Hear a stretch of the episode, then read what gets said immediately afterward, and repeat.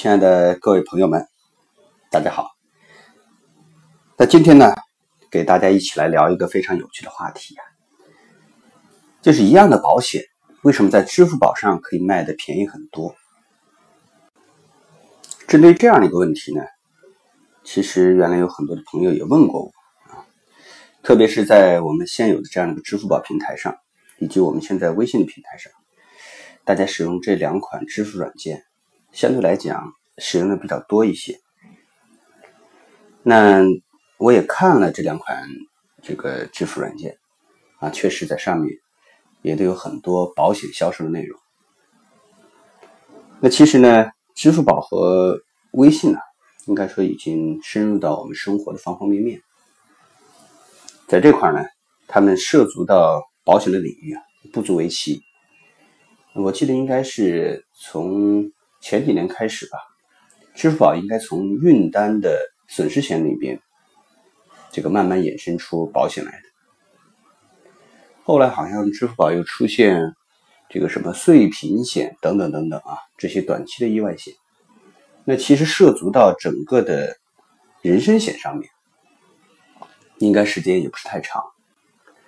其实打开支付宝啊以及微信平台，微信好像有一个叫。微保这样的一个内容，打开这样的一个平台之后呢，大家会发现，嗯，其实选择的种类啊，也并不是太多啊，但是确实它的这个保费这块儿，比我们传统的保险公司应该说低了很多。这样的现象，呃，之所以存在啊，我觉得我们应该去客观的去面对它。所以呢，我给大家。去讲解的这些内容，我觉得是站在一个相对来讲客观的一个角度去分析问题，呃，我不会去这个引导大家去做某一方面的一个决策，而更多的是通过我的一个分析啊，让大家去理性的、科学的去看待某些事实和现象啊，然后呢，针对自己的不同的特点以及自己。对于保障的不同的需求，做出相关的一些这个购买的一个决定啊。那其实刚才讲到了，支付宝上有很多有关于保险方面的一些产品啊，那它的保费要便宜很多。我们来可以大概的可以了解一下。其实支付宝包括微信这样一个平台，嗯，应该说，嗯。它的整个的客户群体啊，嗯，基本上集中在八零后和九零后。那特别像支付宝啊，有四亿多的活跃用户啊，就是微信这个活跃用户就不用说了。它的这方面的活跃用户啊，应该说对于我们的整个的保险行业啊，它的整个年龄阶段这个占比是非常好的。八零后和九零后。占绝大多数比例，很多客户啊都是在三十五岁以下。大家也知道，年纪越轻，他患某种重大疾病的整个的几率就会越少。所以他的客户群体，他所服务的对象，相对来讲，重大疾病高发的风险就会低很多。所以呢，这也就是他。有选择性的去针对于某类的客户，降低了高风险的客户的一个比例，并且你会发现，在支付宝里边，特别它的设计，所以就进一步降低了高风险客户的一个比例，所以这是一个方面。第二个方面呢，其实大家知道啊，嗯，网上的这样的一个平台。它的基本的消耗是非常少的，比如说人工的成本，比如说一些场地的一些成本，这基本上都省下来了。嗯，特别是这种这个一对一的网上的销售啊，在这方面的成本的节省也是非常大的，大概这个整个的保护费啊，能够省个大概百分之三十啊，我觉得都是正常的。当然，这只是。啊，一些客观的因素，还有啊，如果大家认真去看的话，或者是认真去研究的话，支付宝包括微信这个平台，你会发现，它整个的销售的产品，它都是属于单一的这个定期险。什么意思呢？绝大多数都是一年期的保险。这也是很多，特别是小型的保险公司，或者说刚刚打入到这个祖国大陆市场上的保险公司，一般会惯用的一些方法。这就跟我们的车险是一样的，属于消费型的短期的寿险，也就是一年期。一年期的费率呢，它可以把它定的很低。但是呢，大家会发现，其实，比如说八零后、九零后。这个时候买保险，买一年期的保险啊，其实它的风险的发生率啊是非常低的。但是呢，如果说真正需要用的保险的时候，可能就是在四十岁以后啊，这样的一个大病的几率会慢慢的上升。但是因为它是一年期的保险，它这个保险就存在着随时可能会停掉的风险。什么意思呢？它不像。这个现实的这样的保险公司里面，它涉及到很多的保险，可能就是一辈子的终身寿险型的这样的一个保险，而他的保险呢，是属于这个短期型的，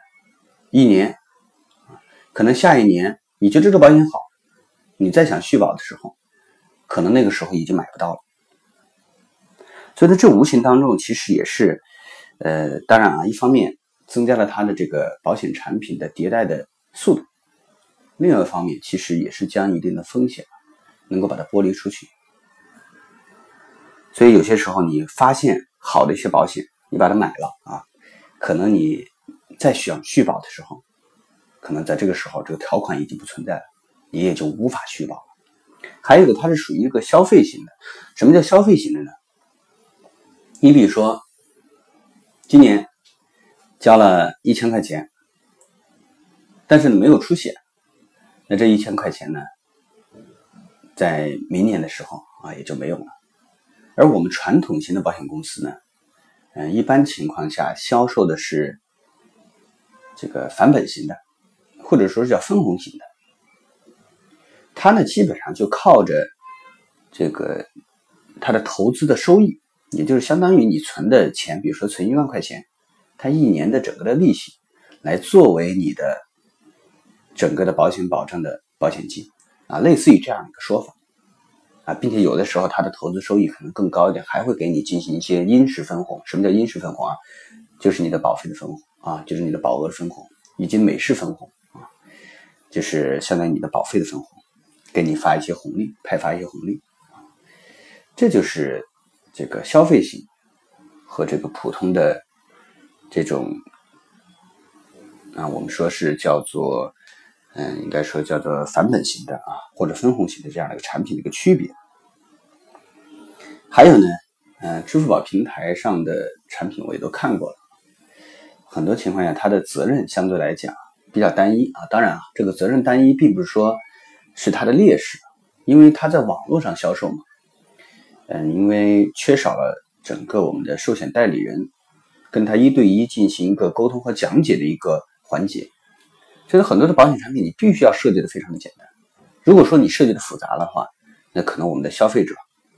他就很难去读懂这款产品，它的保险责任是什么。那他如果说理解不了的话，相对来讲，他可能做这样的一个购买决定的可能性就会降低。所以呢，责任比较单一。有很多情况下，他的保险责任就是要么死啊，这个要么身故，要么这个全残，或者说要么就是住院，非常简单。所以呢，这个基本上这样几个特色，当然还有一个就是现在很多的像支付宝这样的平台啊，一般情况下。大家会发现有很多的保险公司在里边有很多的产品，为什么会有这样的情况出现呢？因为支付宝平台它也是借助自己的这个，因为现在是一个流量的社会嘛，它也是借助自己的整个的这个流量大的一个非常好的一个利好，他也是招标啊，比如说他自己想要有一个什么样的一个产品形态啊，各家保险公司来竞标，哪家保险公司价格低，他就选择哪家保险公司。所以这就是嗯整个的一个支付宝为什么说保险销售这么便宜的一个最根本的原因啊，当然还是那样一句话，呃，这个。今天给大家讲的，陆陆续续讲了这么多，其实目的并不是说啊哪家保险公司的产品好啊，或者哪种渠道的销售一定非常好，并不是这样。我只是跟大家去理性的去这个看待相关的一些问题，这样的话呢，好让大家再去进行保险购买的时候，能够有个充足的一个准备啊，并且能够理性的去看待这些客观存。所以做有关的购买的决定呢，我也希望大家能够理性的去看待，然后呢，认真去做好相关的一些功课。毕竟呢，保险方面的一些投入啊，嗯，也并不说是一个非常小的一个数目啊。所以呢，也希望大家呃认真去对待。